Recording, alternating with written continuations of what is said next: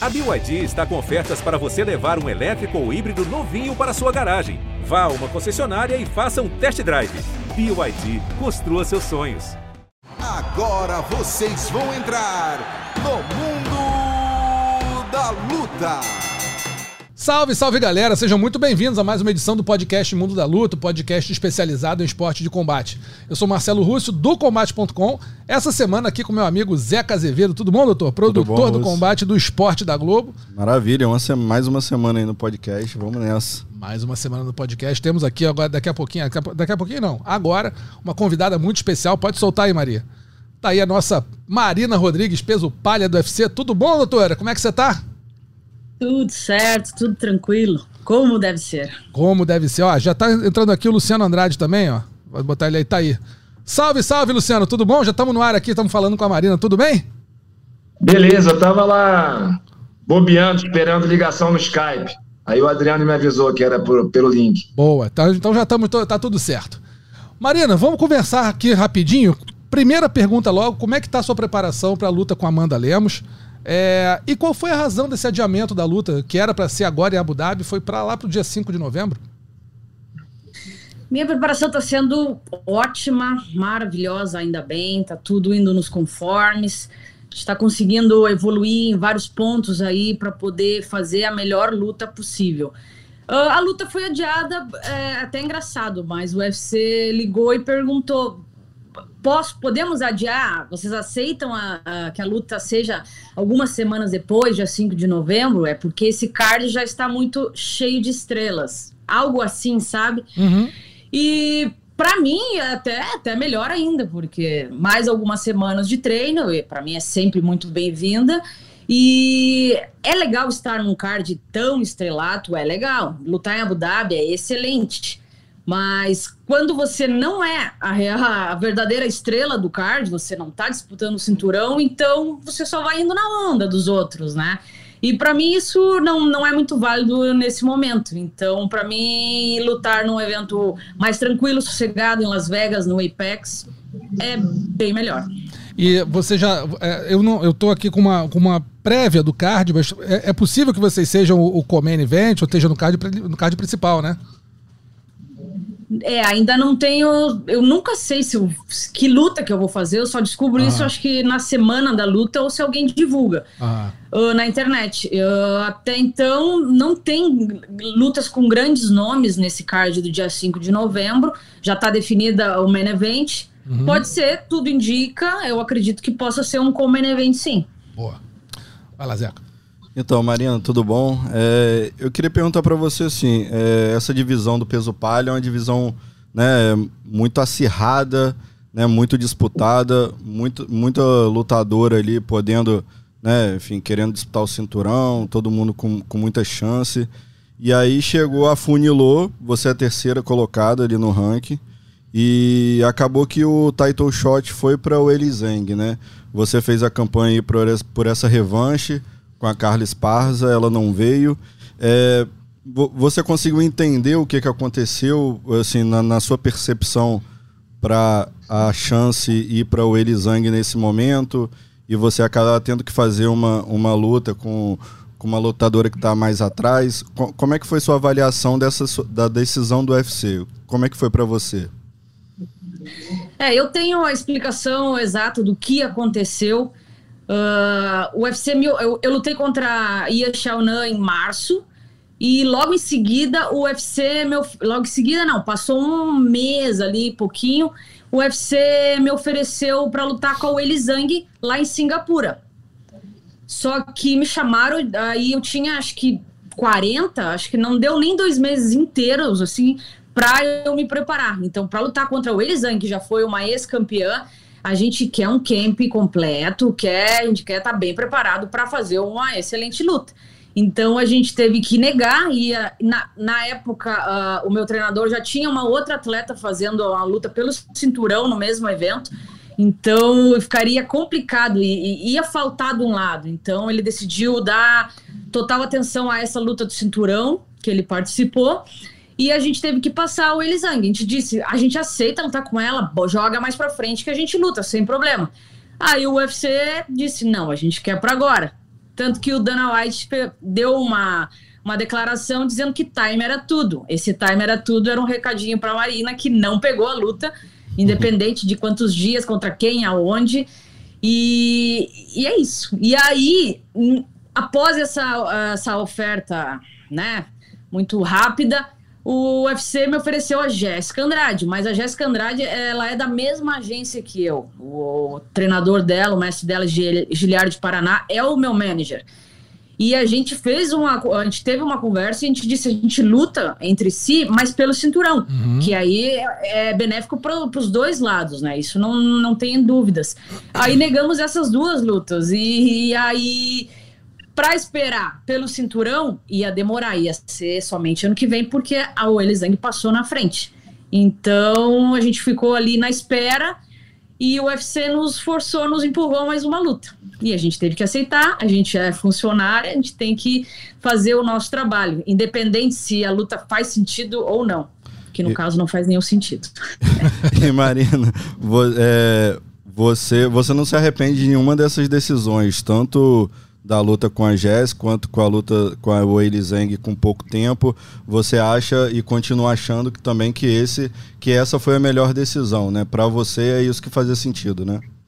Dentro das circunstâncias que a gente estava no momento, foi a melhor decisão a, a, a se fazer. Porque se eu aceitasse lutar com o Zhang ali, 40 dias de, de treino, uh, no mesmo card com a outra super luta para nosso time, Uh, não ia entregar uma luta que realmente vale uh, né, lutar contra o Elizang, que é um atleta completa, e a gente já viu que é uma que é realmente uma, uma ex-campeã e provavelmente futura campeã. Então a decisão é, foi a melhor a, a seguir e a gente joga o game que o UFC quer. E para isso a gente tem que estar tá disposto a arcar com todas as consequências. Vai lá, Luciano. É, Marina, interesses do evento em primeiro lugar. Agora, se a chinesa Weili Zhang vencer a luta, eu acho que ela vai derrotar a Esparza. Ela já perdeu duas vezes para Namayunas. Creio que não seria legal fazer uma terceira luta tão cedo. Se a Esparza vencer a chinesa, aquela luta dela com a Namayunas, que é a primeira do ranking, foi horrível. Ninguém vai querer ver essa luta, uma revanche dessa luta tão cedo. Então, por uma questão de lógica, vencendo a Esparza ou a Zhang, eu creio que pelo ranking é, seria você a próxima desafiante. E eu acho que fariam essa luta, mas tem vários fatores envolvidos. Agora, na maior, nós estamos em primeiro. Seria uma opção também, é, é, vencendo a Amanda Lemos, você não disputando o cinturão na próxima, você, você enfrentar na Maionas? Não, não vejo essa opção. A, a Rose na Mayuna, se, eu queria que fosse a minha próxima luta, né? Mas. É, eu faria mais sentido que a Amanda. Primeiro do ranking com você. Faria mais sentido que a Amanda que está lá atrás. Com certeza, com certeza. Mas aí houve ali conversas por trás, assim, e aconteceu que a Rose não tá, não tá apta. Não sei se ainda vai lutar ou não, mas eu acho que ela tá meio, meio em off. Senão, com certeza seria com ela essa luta. A gente pediu, mas não aconteceu pelo lado de lá. E com certeza, se eu ganhar a minha próxima luta, ganhando a minha próxima luta, independente de que maneira for, eu tô apta aí a ser a próxima desafiante ao cinturão. Aí não tem, não tem, não tem mais como me colocar ninguém na minha frente. Deveria ser a Rose, como ela não foi agora, então não vai ser depois, somente eu defendendo o cinturão. Tudo dando certo. É, pois é, porque essa luta seria um Tyro Eliminator clássico, né? Quer dizer, número 1 um do ranking contra número 3, já que a Willie Jang vai pegar a Carlos Parza, essa seria a luta, pô, a lógica, né? Seria a Rose Namajunas. Infelizmente, ela deve. Ela, normalmente ela tem alguns problemas psicológicos, ela tem, ela tem uma, uma, uma, dificuldade, a gente não sabe exatamente, né? Mas tem, uma, tem um problema aí que ela não. Ela. Luta com pouca frequência. É, ela, né? ela luta para lutar, né? Essa que é a verdade. Ela briga lá contra ela mesma para lutar. Agora, falando um pouquinho dessa luta, dessa disputa de cinturão, é, Marina, entre Carlos Parza e o Eli Jang. Quem que você acha que leva essa luta? Luciano acho que, que é o Eli Jang leva, eu tendo a concordar com ele. Acho que ela é mais lutadora que a Esparza, apesar da Esparza ser muito pragmática no estilo dela, né? Uma lutadora que não é. Não, não muda nada o que, ela, o que ela sempre faz. Faz sempre a mesma coisa, mas faz muito bem feito. Para você, quem que leva essa, essa disputa de cinturão? Tudo indica que a Weili vai, vai vencer a luta, vai, vai dominar. Acredito que em pé a, a Carla talvez não consiga jogar ela pro chão e fazer o jogo que ela mais sabe fazer, que é travar, amarrar uhum. e, e, vencer ali por, por domínio de, do tempo. Mas a luta anterior da Carla também eu achei que a Rose ia ganhar. Não, não, mas torci pela Carla, né? Uhum. E MMA é uma caixinha de surpresa, né? Se, se a Carla vier realmente para fazer o jogo dela é matar ou morrer. Eu, eu vou matar só se eu travar essa menina no chão. Eu acho que ela até tem uma chance de vencer. E para mim é ainda melhor ainda que ela vença, porque eu quero a revanche com ela pelo cinturão. Mas tudo indica que a Carrie Lee vai, vai ganhar, vai vencer aí os cinco rounds. Cinco rounds. Vai por pontos, então. Eu acredito que sim. É. Espero. Marina, é, te perguntar, você você trocou de empresário recentemente, né? Teve uma troca, é, o Giliard de Paraná fazer uma parceria com o Thiago Camura, né? E aí, enfim, foi notícia que você e a Jéssica é, foram assinaram com Ali, né? Abdelaziz, né? Enfim, hoje talvez seja o principal empresário, o empresário mais influente aí no, no UFC. Eu queria entender, assim, é, é, justamente por essa proximidade que o Ali consegue ter, chega no momento decisivo ali para disputa de cinturão e é um cara que pode fazer uma diferença, tem um lobby maior com o UFC. É, por, que, por que essa mudança aí, se você puder explicar para gente? Assim, na verdade, a, a nossa mudança foi uh, através do Paraná. Ele teve é, essa decisão de, de tirar a Jéssica do Thiago e colocar com o Ali. E como a, a, nossa negociação em primeiro plano sempre foi com o Paraná, a gente disse: Paraná, a gente está contigo. Se você trocar, a gente vai também, sem problema nenhum. Thiago, o Thiago Camura é um excelente manager, a gente nunca teve nada a falar dele, sempre nos entregou até mais do que deveria. E, e, essa alteração foi justamente porque o, o, Paraná resolveu trocar e a gente disse: vamos, vamos, vamos acreditar e vamos ver o que vai dar. Claro, o Ali tem um, um, um leque gigantesco aí de contatos, é, até muito próximos, o Dana White, o UFC, e a gente espera com essa alteração que que todas as negociações, as minhas próximas negociações, a, a, cada vez mais a, a, os meus ganhos, que acho que esse é o principal objetivo, né? Tendo em vista que a minha carreira não, não vai ser para sempre, não vou lutar para sempre, não vou ficar até 40 anos lutando aí, que, que, que não dá certo. O negócio é fazer o máximo que eu puder nesse período curto que tem a, o atleta de, de luta e para poder fazer aquele pé de meia. E, e, e, você, assim, a, a Jéssica também tá junto, né? A situação, enfim, não muda muito, porque vocês tinham mesmo, os mesmos empresários e agora vocês continuam com os mesmos empresários e tem uma combinação ali. É, não, não tem essa chance, por exemplo, porque o Ali também tá trabalhando pela Jéssica, né? E, e, de furar uma fila, porque a Jéssica tá logo, tá logo atrás de você, né? Ela saiu de uma luta agora, ia lutar é, em setembro mas o Ali também faz parte desse combinado ele tá ciente dessa coisa do sua com a Jéssica ali, a, a vez é minha, a vez é dela, como é que é, né? Com certeza, porque a, a nossa primeira palavra é com o Giliard Paraná e o que ele vai conversar com o Ali ou, ou não é exatamente o que a gente conversa com ele. Então, continua esse mesmo, esse mesmo papo, esse mesmo, vamos dizer, um acordo, né? Porque a gente vai se beneficiar dos dois lados. E tendo em vista que não faz muito sentido a Jéssica lutar pelo cinturão nesse momento. Uh, então, acredito que eu vencendo a minha próxima luta, eu vou ter a minha, minha disputa, e aí depois a gente pode lutar sem problema nenhum. Perfeito. Vai lá, Luciano. Não, é, para mim é isso, tem lógica sim, da combinação é meio. tá meio que encaminhada. Claro que às vezes algumas coisas no meio do caminho mudam, contusões, mas eu acho que a, a Marina vencendo essa luta aí, ela tem que disputar o cinturão, independentemente de quem vença a próxima luta pelo título, a Weili Jang ou a Carlos Parza.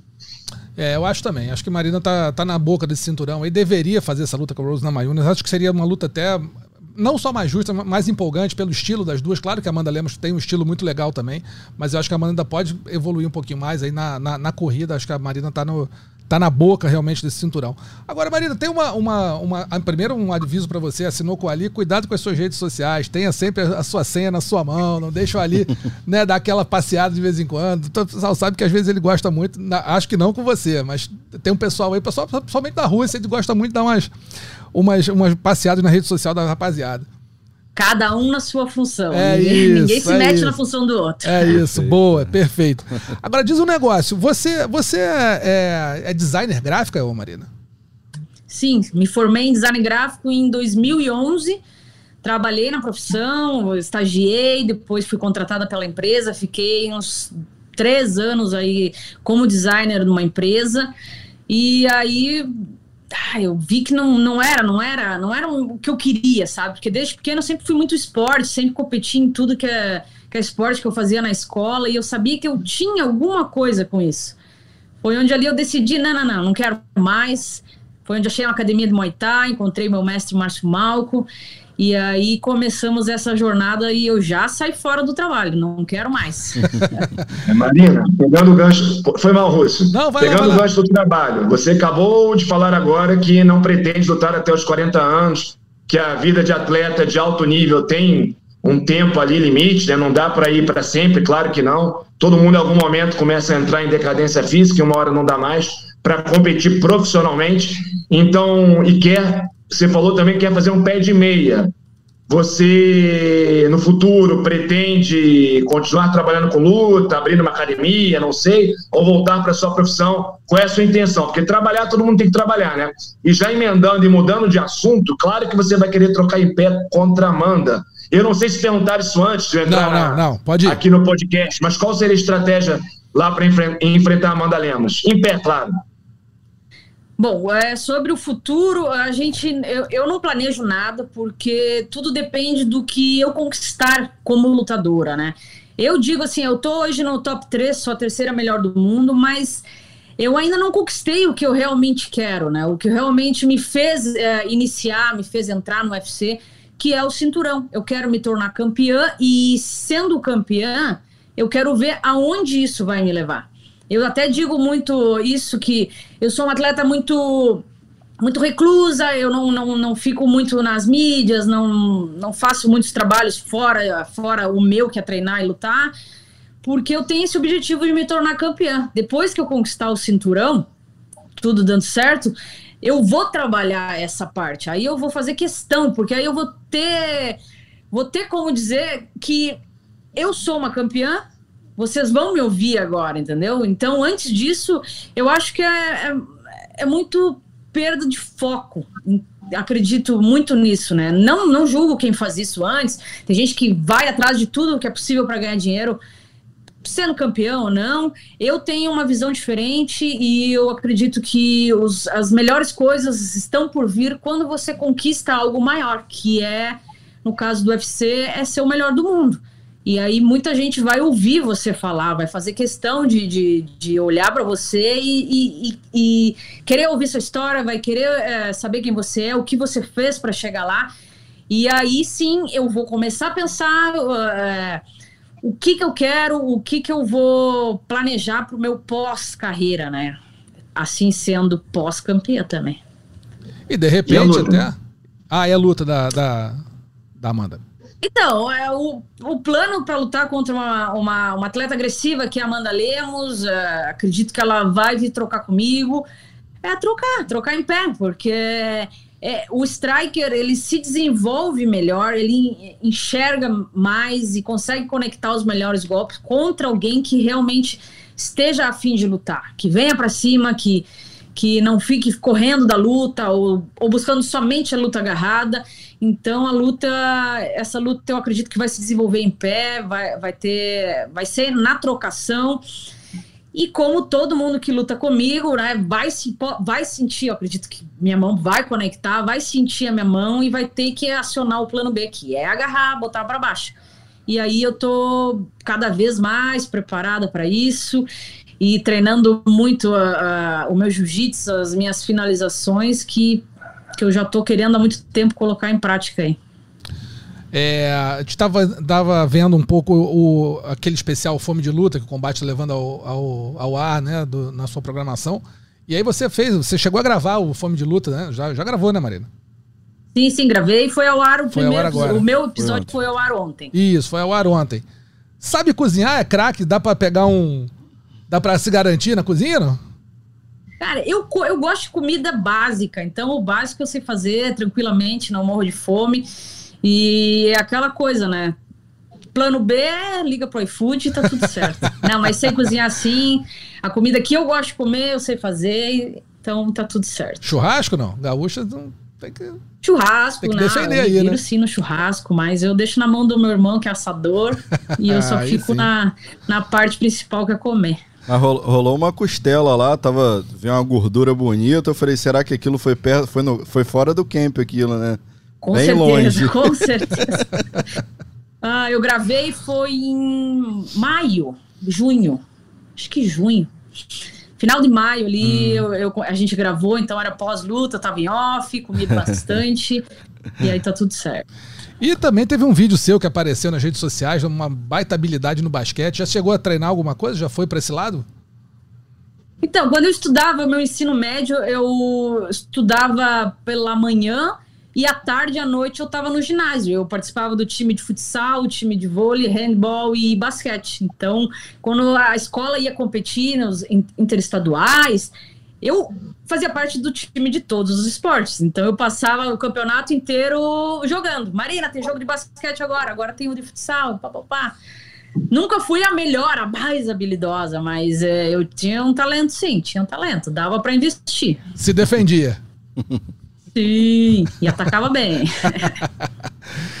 Querida, muito obrigado, viu, pela tua presença aqui. A gente falou aqui com a Marina Rodrigues, número 3 do peso palha do UFC, número 3 do ranking mundial. Vai enfrentar a Amanda Lemos, também brasileira, no dia 5 de novembro, lá, lá em La- Las Vegas, né, Marina? Na- No, no Apex, né? Isso, Las Vegas. Isso. Muito boa sorte pra você, que dê tudo certo, que o teu treinamento seja ainda melhor. A multifacetada Marina Rodrigues falou com a gente aqui no Mundo da Luta. Obrigado, querida. Valeu, obrigado pelo convite e até a próxima. Assistam a luta aí 5 de novembro e vamos trazer essa vitória. É isso. E que vem o cinturão. Sim. Abraço, Marina. Obrigado. Obrigado, Marina. Valeu, pessoal. Tchau, tchau. E já temos aqui a nossa próxima convidada, depois de falar com a Marina Rodrigues. Chegou aqui a nossa, pode soltar aí, Maria, nossa segunda convidada do dia. Ninguém menos que Carol Rosa. Tudo bem, doutora? Como estamos? Beleza, tudo bem, Tudo certinho? certinho. Já viajou? Ainda não, vou viajar no domingo. Viaja domingo. Boa. E Falar pra você, primeiro, seja muito bem-vindo aqui ao Mundo da Luta. Falar um pouquinho sobre essa luta contra contra a Lina Landsberg, que pelo que está programado aqui, é a luta que abre o UFC 280, que acontece dia 22 de outubro, lá em Abu Dhabi. Luta de abertura do card, como é que tá a preparação para essa luta? Como foi a preparação? Agora tem muito mais o que preparar, né? Já vai viajar, já tá aí. O que tinha que fazer, já fez. Como é que foi essa preparação e o que esperar desse combate contra a Lina Landsberg? Bom, dessa vez eu fiz a minha preparação aqui em Las Vegas, né, com meu mestre Paraná. Fiz a preparação física toda no Instituto do UFC, aqui no PI. É, aí fiz a, a parte, né, o treino de MMA com meu mestre, então tô me sentindo bem confiante é, para essa, pra essa luta. Eu tenho certeza que vai ser uma, uma grande luta de abertura. A gente lembra. Oh, fala, fala, fala, vai lá, Luciano. Vai lá, depois eu Não, falo. é, queria saber a estratégia para a luta. Claro que às vezes não dá para falar demais, né? Tem sempre algum espião que pode repassar, passar para frente. É, luta é imprevisível, mas assim, no papel, teoricamente, eu acho até que é uma luta relativamente tranquila para você. E, mas qual a estratégia de luta? Assim, o que, que você pretende fazer no, no combate, Carol? Bom, é, eu vi as lutas da Lina. Ela gosta de ficar, fazer um jogo de grade assim para usar bastante o cotovelo. Ah, eu tô preparada para caso a gente fique na grade um pouco, para eu também trabalhar meus cotovelos, mas eu quero manter a luta em pé. Quero manter a luta em pé para poder soltar o meu Muay Thai lá. É, quando a gente, eu tava, eu ia falar antes do Luciano que quando a Lina lutou contra a Chris Borg, a gente conversou com ela, ela falou: "Não, eu eu, né, aquela, per- aquela pergunta, pô, lutar com a Chris Borg, né, a lutadora muito dominante, né, muito boa trocadora". Ela falou: "Não, não tem problema pra mim não, eu gosto de sentir dor. Quando eu sinto dor, eu vou melhor". ela tá pedindo, né, Carol? E Tá teve, né? pedindo? Eu vou usar a arma dela contra ela, os cotovelos. É isso. É, Elbow Queen, né, que ela se chama. Então assim, pediu pra Sim. sentir dor. Tá, é, é só servir a freguesa, né? Verdade. Vai lá, Zé. E, Carol, é, você falou desse jogo dela né, na grade, e aí eu queria voltar na, na luta anterior com a Sarah McMahon e, uhum. e, entender o que você tirou daquela luta justamente para encarar a Lina, né? Porque a, a, a Sarah fez aquele jogo de, de quedar e, e ter um domínio ali no chão. É, o que que deu e como é que foi o trabalho também, se teve um trabalho em cima disso também, especificamente né, para esse jogo de queda também. É, entender o que, que você tirou daquela luta, de, dessa última, dessa derrota na luta anterior. Sim, a, a luta com a Sara, na verdade eu já esperava, né, que ela que ela ia tentar me colocar para baixo, eu estava preparada para isso. Só que foi, ela é muito boa, né? Campeã olímpica de wrestling, então eu não conseguia ter o tempo para poder fazer as defesas de queda, sendo que eu treinei bastante. É, e também eu tive uns problemas também, é, mas eu não gosto de meio que de, de ligar isso, porque para mim eu consigo diferenciar bastante, mas é, antes de viajar eu tive que ir ao médico que me deu sete furuncos, isso eu não falei para ninguém ainda. Rapaz. Aí eu tive que fazer tratamento, tomei três tipos de antibiótico porque não estava funcionando nenhum. E aí eu fiquei assim, caraca, eu até mandei mensagem pro meu mestre na época, o mestre Paraná, Falei, mestre, então, tá acontecendo isso, tá nascendo muito furúnculo em mim, aí eu não sei o que, que eu vou fazer. Aí eu fui no médico, e aí fiquei tomando acho que três semanas de antibiótico para ver se parava. E aí até que parou. E aí eu viajei e fui lutar. Mas isso não, não chegou a me interferir, né? Mas foi mesmo a rapidez dela. E eu sou faixa preta de jiu-jitsu, né? Eu gosto bastante também de, de usar jiu-jitsu. Só que eu não, não usei. Talvez se eu tivesse usado, poderia ter dado um pouco mais de trabalho ou anulado usar, o quê, o, Carol? Não entendi. Usar o quê? É, o jiu-jitsu, que eu sou faixa preta de jiu-jitsu. Ah, tá, talvez tá, se eu tivesse feito o jogo, talvez eu tivesse feito o jogo que ela fez comigo, talvez o resultado poderia ter sido diferente, né? Então, é, eu meio que aprendi que eu sou eu posso jogar tanto em cima quanto embaixo. Se eu precisar da trocação, eu uso. Se eu precisar do chão, eu também uso. Então, é, isso me fez ligar, assim, para as próximas lutas. Vai lá, Luciano. Não, é, pá, até a McMahon, a meu ver, é, tem a galera da luta olímpica que se limita à luta olímpica, derruba e trava muito bem e consegue evitar o jogo do jiu-jitsu, os ataques. Tem a galera que nem o Bonico, que está chegando, que mistura muito bem a luta olímpica e tem um alto nível no jiu-jitsu, que seria o ideal. E a McMahon, eu acho que, claro, ela foi vice-campeã olímpica, coisa e tal, mas eu não vejo ela pegando uma pessoa que ataque o tempo inteiro ali no chão, mesmo por baixo da guarda. Eu não vejo ela com uma defesa realmente boa. Como eu falei, tem gente que não tem muito o jogo do jiu-jitsu, mas neutraliza bem o jiu-jitsu. Eu acho que ela neutraliza ali uma pessoa que não acelera muito, que de repente não tem muita técnica. Agora, alguém que arrisque, seja agressivo o tempo inteiro, eu acho que, que dá para funcionar assim com ela. Sendo caindo por baixo, entendeu? Uhum. Eu também por acho que. Eu poderia realmente tentar mais. É isso, porque também acho que as, as lutas que ela perdeu foram por finalizações também, algumas né, no UFC. Então, eu acho que ela dá essa brecha. É verdade. Vem cá, Carol, já se mudou para Las Vegas há quanto tempo? Tem, desde a luta da Sara, desde, desde março, abril, maio, junho, julho, agosto, setembro. Tem uns sete meses que eu tô Tá rasgando já. no inglês já? Tem muita gente aí treinando, Paraná, Tem, Jéssica. tem bastante, sim. Uh, o nosso grupo de meninas está crescendo aqui, cada vez está chegando mais. A gente está com umas seis meninas aqui ao todo para treinar. Tá, tá bom. O treino tá bom. E o, o inglês, tá, tá voando já? Ih, o inglês eu desenrolo, né? Mas não tá 100% não. Quebra aquele galho. Porque a, a, a, Denise, tua, tua namorada, chegou ao UFC também. Teve um tempo que você teve que voltar pro Brasil, teve que cair se, né, meio que se virando sozinha. E como é que foi para ela? Sim, bom, cara, foi muito engraçado, porque ela, quando ela chegou, que ela nunca tinha viajado, hum. e aí ela começou a ver as placas tudo em inglês, e ela ficava com raiva, porque ela não conseguia entender nada, mas nada mesmo. E aí eu falei, calma, cara, com o tempo você vai pegando e tudo mais. Daí ela começou a fazer aula de inglês. E, poxa, hoje ela vê as coisas, entende, fala as coisas, não tem mais vergonha de falar. Eu fiquei de cara, esse tempo que eu fiquei no Brasil, ela ficou estudando e hoje ela oh, é outra pessoa no inglês já. Tá voando também. Tá. Ou pelo menos defendendo bem, né? É. E como é que foi, como é que foi essa chegada dela ao UFC, o, o, o Carol? E, e a, assim, a Denise fez a estreia dela. Como é que você viu a chegada dela ao UFC? Como é que você está vendo essa, a, o, o, progresso dela na carreira? Cara, foi. Uh, eu e o meu mestre a gente sempre fala, né? Porque foi muito rápido nessa questão uhum. dela entrar pro UFC, assim, sabe? Uh, lutou com o Tender e já entrou um ano e pouco de equipe, eu acho, um ano e dois meses, não sei. Então foi muito rápido para ela. Quando ela chegou aqui nos Estados Unidos, ela lutou invicta. E aí passou, tipo, duas semanas, ela soube do contender.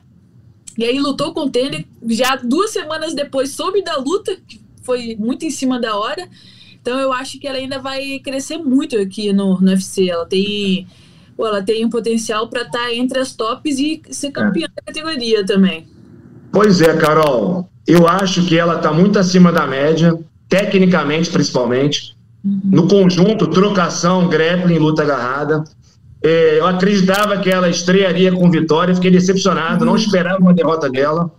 É, achava que era uma luta até. Tudo bem, a lutadora, a adversária dura, mas que ela ganharia bem, até com base ali na, nas lutas anteriores dela. É muito complicado fazer uma previsão. Vai ser campeã, não vai. Ainda não me sinto convicto para falar isso da, da Denise, mas passou pela minha cabeça assim, que em algum momento no futuro ela vai ser campeã do UFC. Mas se eu não quero cravar isso, não tenho essa convicção, com certeza ela vai ser top 5 da categoria dela, porque como eu falei, é muito, ela é muito acima da média, tecnicamente principalmente. Tem muita técnica, tem muita variedade de posições no grappling em pé, é, golpes bem alinhados, controle de distância, enfim, pacote completo. Só que tem aquela história, né? A gente nunca sabe quando alguém estreia, estreia no evento. Eu tento imaginar a cara da pessoa. Às vezes a pessoa está sorrindo para passar confiança, mas está por dentro, está super preocupada. Às vezes a pessoa parece confiante, é assim, parece que está preocupada, mas na verdade está tranquila. Então é muito difícil fazer essa leitura ali pela entrada do atleta, pela cara dele. Mas a gente sabe que essa pressão de estrear no maior evento do mundo, às vezes derruba o desempenho de muita gente acaba sendo visível quando você compara a estreia de alguém com as lutas anteriores. Você acha que ela sentiu essa pressão na primeira luta? Sim, uh, eu acho que ela falou que sentiu uma coisinha diferente, uma adrenalina, e também, como foi muito, é, duas percas de peso seguida, é, ela é nova na, na 5-2, né? Ela sempre lutava acima de 5-7, até de 61 ela já lutou, mas até se encontrar na, na categoria, né? Então, essa perca de a gente pode, a gente acha que essa perca de peso seguida assim, pode ter atrapalhado ela, que ela se sentiu meio fraca na luta. Então, aí a gente vai ter que ver agora nas próximas lutas mesmo, né? Porque não deu para saber muita coisa. E, Carol, é, eu queria. É, o ranking peso galo teve uma, uma mudança ali que te beneficiou com as saídas da. e beneficiou outras, muitos lutadores com sa as saídas da Aspen Led e da Sarah McMahon. É, uhum. O que, que você acha que uma vitória. Para onde você acha que uma vitória contra a Lina Landsberg pode te levar né, depois desse, desse card? Pode te empurrar muito para frente? Como é que você tem visto o ranking ali da sua categoria? É, é engraçado porque no início do ano, antes de. Quando eu ia lutar com a Sarah com a Sara, eu falei, cara, é, até o final do ano eu tenho que, estar, eu tenho que estar entre as top 5, né? Sim. Só que aí eu perdi pra Sara. Eu falei, cara, agora eu não vou nem sair da, daqui, né? Do, desse, eu tava em 13 terceiro, eu acho, se eu não me engano. Só que aí o ranking mudou tudo e aí eu fui pra 11 primeiro. Eu fiquei feliz, né? Óbvio, mas Falei, caraca, então ainda talvez eu tenha a possibilidade de estar entre as sete, oito, não sei, com, com as meninas saindo. Eu acho que depende muito também do meu desempenho da luta agora, né? Eu uhum. quero buscar um nocaute, né? Sempre quero, mas agora eu tô muito mais confiante, muito mais sentindo fisicamente muito, muito melhor, assim, pra essa luta. Então, eu acho que eu posso, sei lá, subir entre as oitavas, sétimo, não sei. Porque a minha intenção também eu tinha feito até meu, meu discurso em inglês todo. Falei, cara, eu quero pedir a minha revanche com a Sarah McMahon e eu quero lutar com a Aspen Led. Porque ela, no dia da luta da Denise, é, a Aspen Led ia lutar com a McMahon. Sim. Só que elas não lutaram, né? Porque não bateu peso. E aí, a, e aí a Aspen chegou pra mim e falou, cara, luta comigo então. Eu falei, ué, eu luto. Aí ela, amanhã. Eu falei, tá bom, então vamos lutar. Aí, aí ela ligou pro Mickey é, entraram, conversaram com o pessoal da comissão atlética, mas aí a comissão não deixou a gente lutar. Falei, falei, cara, o meu discurso era pra, pra ter a revanche com a Mac mesmo lutar com as Penland. As duas foram embora. Não faz isso, senão o UFC falou, então tá bom. É. Se quiser lutar, pode pegar a porta da rua aqui. Secada dupla isso aí, né? Agora, Carol, é, você falou assim, vou sempre buscar o nocaute e tal. Você tem só uma derrota no UFC, você, tem, você vem aí de várias, tem várias, várias é, vitórias na, na organização, mas todas elas por pontos. É, uhum. O lutador tem a, a, uma certa ansiedade por conquistar seu primeiro nocaute, sua primeira finalização no evento, para não ficar estigmatizado por ser uma, uma luta, um lutador ou uma lutadora só de decisões. Eu falo isso porque a Kate Chukagan, por exemplo, era uma lutadora que chegou a disputar cinturão e tudo, e nunca nocauteou nem finalizou ninguém no UFC, né? Foi sempre por pontos. Existe uma, uma, uma ansiedade sua, e eu digo assim, até de uma forma geral dos lutadores, para conquistarem o primeiro nocaute, a primeira finalização, ou isso não existe, o que interessa é a vitória, e como a Chukagan pode até chegar a disputar o cinturão e ser campeã sem nocautear ou finalizar na organização, né? Ah, eu acho que todo, todo lutador busca, né, uma vitória, um nocaute ou finalização. Uhum. Uh, pô, toda luta eu sempre busco, só que eu fico meio que com receio, sabe? Eu, porque quem me conhece sabe que nos treinos pô, eu sou muito agressiva. Eu, uhum. Normalmente eu, pô, eu bato muito forte, chuto muito forte. E aí, na hora da luta, eu meio que eu fico com receio, sabe? De poder me soltar e acabar levar um soco e perder. Só que eu tenho que. Aí agora eu tô trabalhando isso para tirar da minha cabeça que eu tenho que, tenho que lutar, tenho que arriscar. Porque se eu sei que eu tenho potencial para nocautear, eu vou buscar um nocaute, sabe? E é o que eu tô querendo nessa luta agora. Eu quero. Como eu tenho, tenho, montava de quatro vitórias seguidas, perdi agora, então eu meio que, eu não quero meio que saber, sabe? Não quero só uhum. chegar lá e vencer para ser igual às outras lutas. Eu quero. E outra coisa, Carol. Quando você vence várias seguidas e tem um cartel bem positivo no evento, mal bem você ganha um crédito para arriscar mais, né? Sim, sim. Quando a pessoa está ali, ah, mesmo número de vitórias, derrotas ou mais derrotas do que vitórias com a corda no pescoço, o receio de arriscar e perder e rodar é maior. Agora não, né? Tá no azul, Dá para arriscar mais. É, é o que eu tô. Agora é que eu tô com esse pensamento. Então, eu quero chegar lá e quero me soltar e buscar um nocaute dessa vez. É isso. É, Carol, eu queria te perguntar então sobre ainda no assunto da categoria, você que, que tá nessa divisão que a Amanda Nunes é campeã aí, enfim, retomou o cinturão. O que que você acha que vai vir aí para ela? Como é que você tem visto ali o topo da divisão? É, é, a Kathleen né, pedindo uh, ah, para ser desafiante, a Juliana Penha que é a trilogia, Irene Aldana uhum. também tentando se colocar, enfim, como é, o que, que você acha que vai acontecer aí com futuro da, da Amanda e da, das desafiantes aí? Caraca, pior que eu não vejo assim, né, no momento, ninguém para ganhar da Amanda até então. Então, a, a Kathleen tá vindo de várias vitórias, né? E a Irene Aldana também. Também, eu, eu acho que pode. E tem a Juliana também, né? Mas, pô, da tre... terceira luta pra Juliana, eu acho que seria muito bom. Talvez a Irene entrasse, porque eu tô com um pensamento muito de que, né, vou ganhar agora da Liena, se Deus quiser, e ele quer. e aí, uh, eu quero fazer mais uma luta, ou já eu quero pegar a, a Kathleen Vieira, na real, né? Porque eu acho que, pô, eu e ela é, PRVT versus Nova União, acho que seria legal para chegar lá e ver quem vai ganhar, quem disputa o cinturão. Eu, quero, eu tô com esse pensamento, né? Então, eu quero Carol, passar da Ina e chegar na Kathleen. É, eu tenho a sensação, não sei se você tem a mesma sensação, de que a Amanda não vai lutar mais muito tempo, não. Talvez aí passe uma revanche, uma revanche, não, uma trilogia com a Juliana Penha, uhum. e mais uma luta, mas ela me dá toda a impressão de que está mais voltada para a família, para a filha, de que já está com grana, né? Está com bastante grana, está tranquila, tem muito nome para continuar equipe dela, depois, né? da, depois da aposentadoria. Mas eu tenho a sensação que ela não faz mais do que três lutas, não, e para. Talvez até menos. E, e você? Aí muda tudo, né? A categoria uhum. muda. Mudaria com isso. Que isso, que eu também, eu também tô com esse pensamento, porque, poxa, já ganhou pra, de, todo, todas, de todo mundo, né? E aí não tem muito sentido, assim, né? Sei lá por causa da família também. E aí vai mexer bastante. Eu acho que tem muitas. Tipo, tem muitas meninas querendo chegar. Então, eu acho que o cinturão pode ser que fique trocando sempre, sabe? Porque eu quero pegar também. Aí tem a Kathleen também, aí tem a Irene Aldana. Então, acho que vai, vai, vai ter mais giro, eu acredito. Mas ah, então o discurso sai Aspen Led, Sarah McMahon e entra Kathleen Vieira. entra É esse o discurso? Vieira, Tá isso pronto? Em inglês também? Cuida, Isso cuidado, Kathleen. Só falo isso. Cu- Pô, você quis lutar com a, com a Aspen. A Aspen rodou. Quis lutar com a Sara. Sara rodou. Cuidado, Kathleen. A mulher tá secando todo mundo. Do RH. Não, mas eu acho, eu, eu acho que é uma baita luta. Fora de brincadeira aqui, eu acho que é uma baita luta, como você falou, essa, essa disputa PRVT é, com, com Nova União, duelo história, brasileiro. né? Tem uma história, não, duelo brasileiro também. Eu, eu, eu sou. Eu, eu não, não entro muito nesse negócio de ah, eu não gosto de ver brasileiro se enfrentando. Eu gosto de ver brasileiro se enfrentando. Eu acho que tá bom. Um dos dois vai ficar para trás, mas, ou no caso das duas, mas a, a outra vai subir. Né, vai andar para frente, vai chegar mais, mais longe. Então, assim, eu não vejo problema nenhum nisso, não. Acho legal, acho que é um, é um ótimo, um ótimo, um ótimo duelo. Tomara que aconteça. Também, eu, pô, eu gosto, eu go- gosto bastante do Dedé.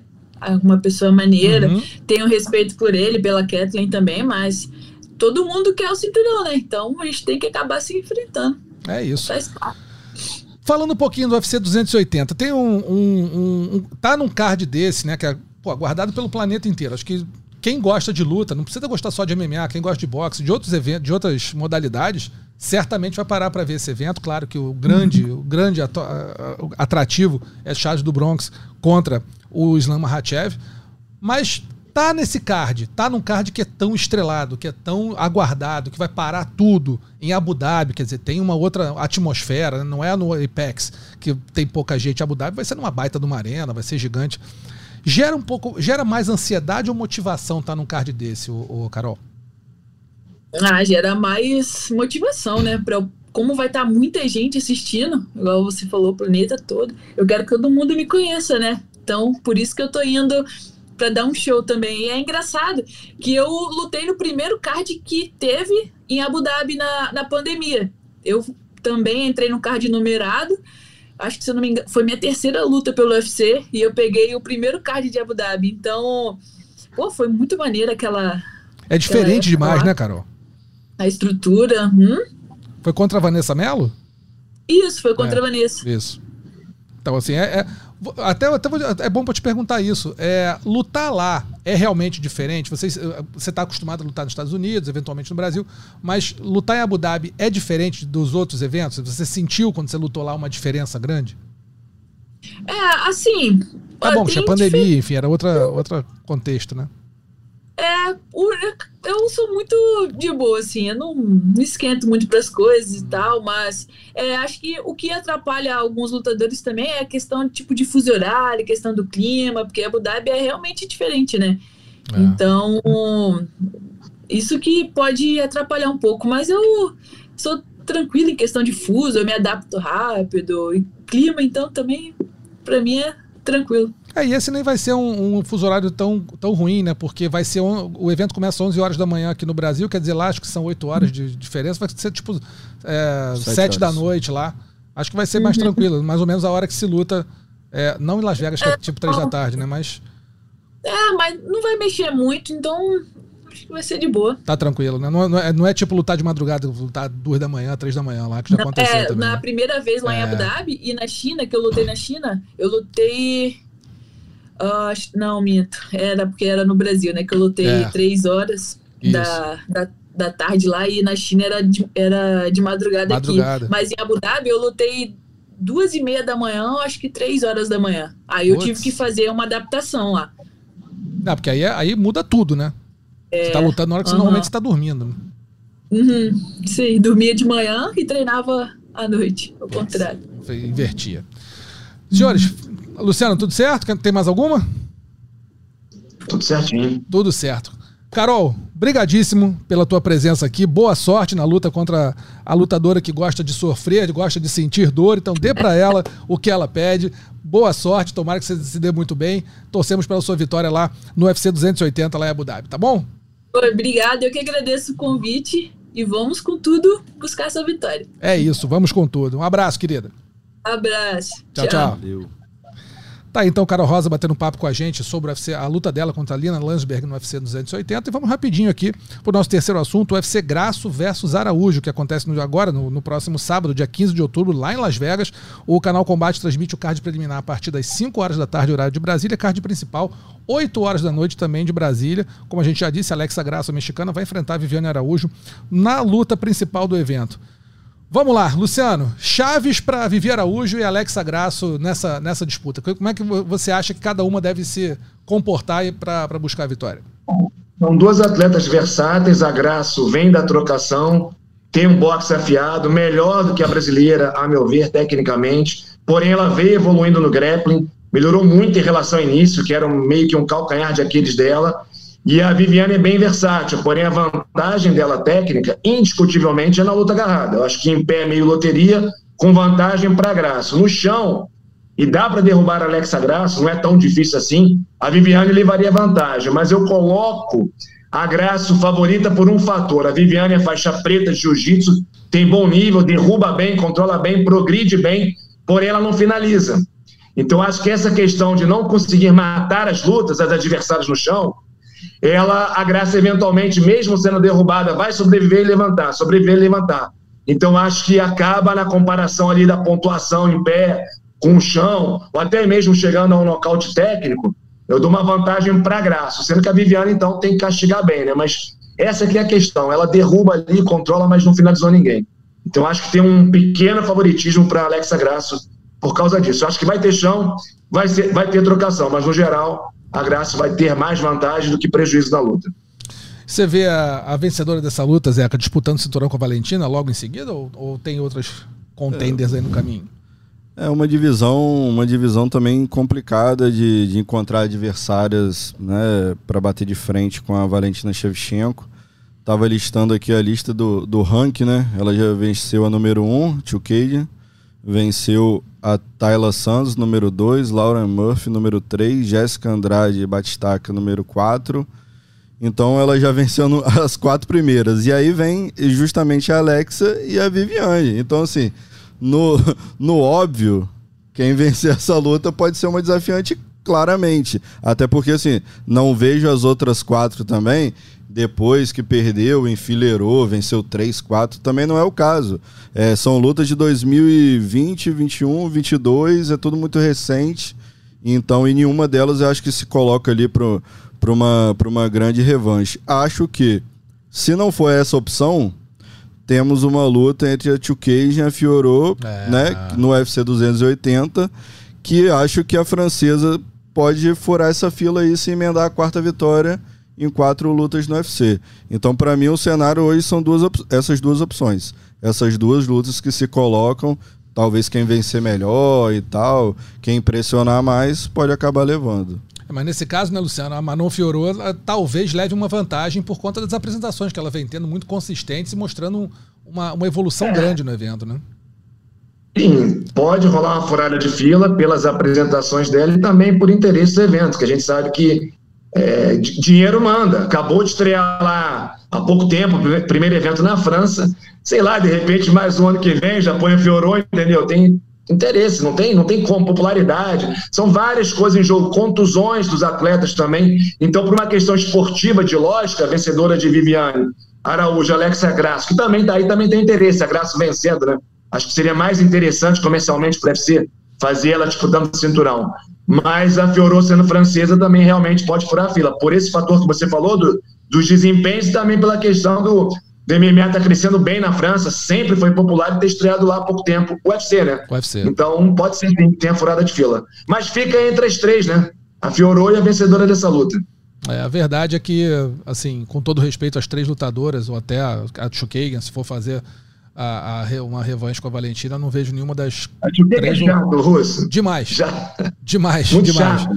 É, muito a rainha dos pontos. E né? apanhou, a Fiorou ganhando tudo bem, mas Tchuquega se ganha daquele jeito lá, tocando de. Tipo boxe olímpico, toca, toca, toca, não machuca ninguém ganhar, ninguém vai querer ver essa luta. Não é, eu, eu, também acho que não, mas assim, é, eu, pra, assim, pra mim a Fiorou ganha da, da Tchuquega até com uma certa tranquilidade se fizer o, o jogo certo. Mas assim, então tirando a 2K, as outras três, Alexa, a Vivi ou a, a, a Fiorô. Fiorô talvez um pouquinho melhor, mas eu não vejo ninguém para ameaçar a Valentina, cara? Amanda Nunes, somente. É isso. A, No a peso Valentina não não, tem. não lutou tão bem, né? Na última luta. E outra coisa, só uma É. correção: boxe olímpico do passado, né? Porque o boxe olímpico de alguns anos pra cá É. mudou, já não é aquela Isso. coisa só do toque. É isso. Então, as regras mudaram, aproximaram mais do boxe profissional. Tem profissional com permissão para lutar em Olimpíada. Então, pera aqui, tô falando aquele boxe ali do cara só encostar, Isso. não machucar ninguém ganhar, que é a, a. E, mas é isso, e acho que a Valentina já varreu a categoria. Não sei se ela luta durante muitos anos também, talvez defenda aí mais duas ou três vezes e todo mundo está esperando, de repente, aí até no final da carreira das duas, ter a terceira luta, né? Dela com a Amanda, né? Até porque na segunda muita gente acha, as opiniões se dividiram, muita gente acha que ela venceu, ela é menor do que a Amanda, na verdade, é mais leve, né? Então acho que é uma luta aí que venderia muito para o UFC, seria muito interessante comercialmente. Acho que o mundo inteiro iria querer ver iria movimentar o MMA feminino, né? Mais do que qualquer outro. É, movimentaria muito e talvez a Valentina seja até.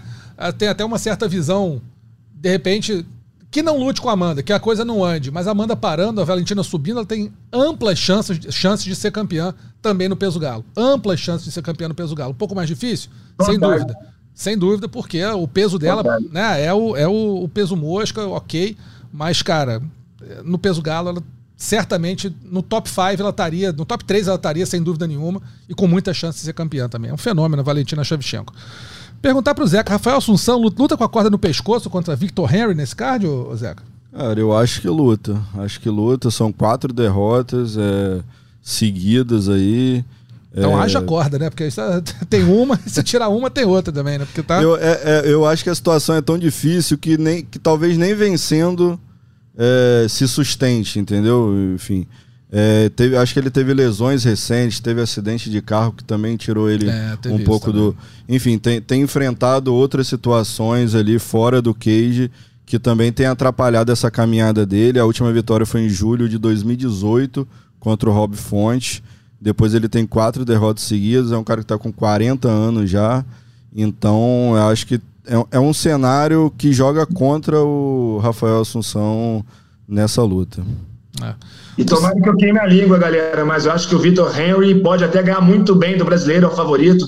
É um cara muito duro, agressivo, vai pra cima o tempo inteiro, bem técnico no chão, finalizador. Tem algumas falhas na defesa em pé, mas joga na curta distância, soltando golpes o tempo inteiro, no corpo, no rosto, joelhadas, chutes. É um cara que vai para liquidar a fatura. Me surpreendeu, derrotou o, o Raoni Barcelos, que eu não esperava, que é um cara também muito bom, acima da média. Então tem esse risco do Rafael não só perder, né? Perder nocauteado ou com nocaute técnico mais uma vez. Então a luta muito difícil, a situação bem complicada para ele mesmo. É, eu também acho. Acho que o Rafael tá com os dias contados no UFC. Infelizmente, na verdade, assim, eu acho que ele perdeu uma grande chance ao longo da carreira, algumas grandes chances ao longo da carreira de disputar o cinturão, de ser campeão da categoria, né? Hoje já tá num- num- numa fase mais descendente. Na, nenhum demérito ao Rafael, grande lutador. Mas hoje, já, infelizmente, né, o tempo anda para todo mundo. Eu acho que andou para ele também. Acho que ele perdeu o bonde da disputa de cinturão.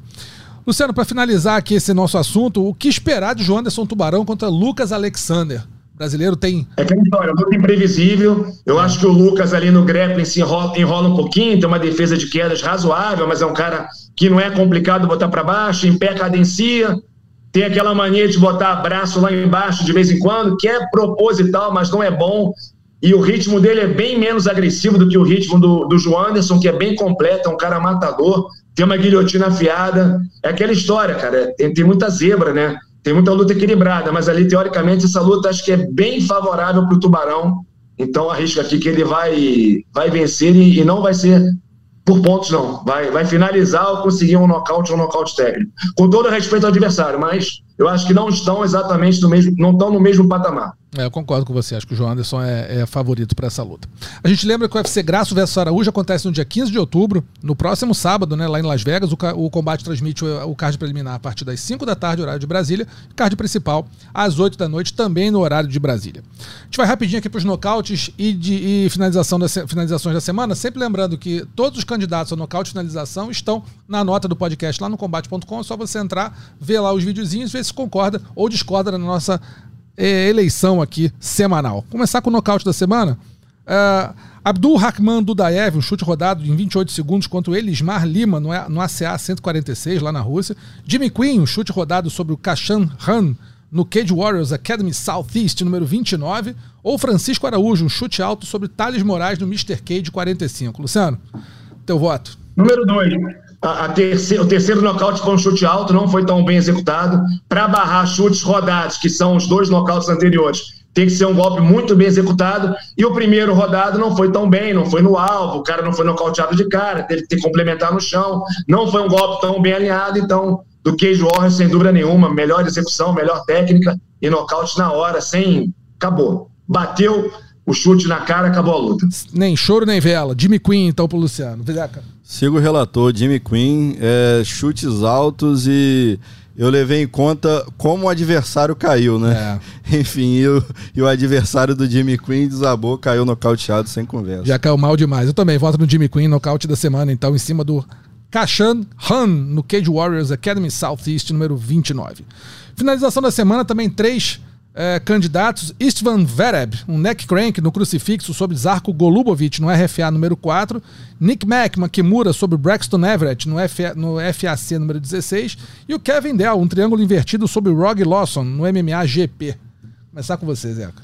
Meu vai pro Istvan Vereb. Eu acho que pela insistência ali por baixo, enfim, o cara passou mais de um minuto ali tentando foi, e tenta pra lá, tenta pra cá, enfim, conseguiu a finalização. Foi na grosseria do neck crank você? Foi. É isso, meu voto. Luciano. Cara, o neck crank, aquele ali que foi executado, aquilo ali é posição de faixa branca. A maioria dentro do meio considera grosseria, mas se funciona tudo bem. Mas é a posição que você aprende logo no início, assim, que na verdade nem vale, né? A galera aprende, mas não vale porque é cervical. É. Mas é, não, não, não gostei. Fico entre as duas últimas, sendo que a, me, a que foi melhor executada foi o triângulo invertido, que não é uma posição difícil de ser executada, ao contrário do que muitos pensam, o adversário apagou, mas eu vou ficar com a Kimura, porque ela foi executada de forma errada no início, o posicionamento estava errado, mas o cara, o, o cara insistiu, rodou, foi lá, tentou e conseguiu pegar, então fico com a Kimura. Mas então, também não foi muito bem executada, não. Mas o cara consertou ali com o avião andando.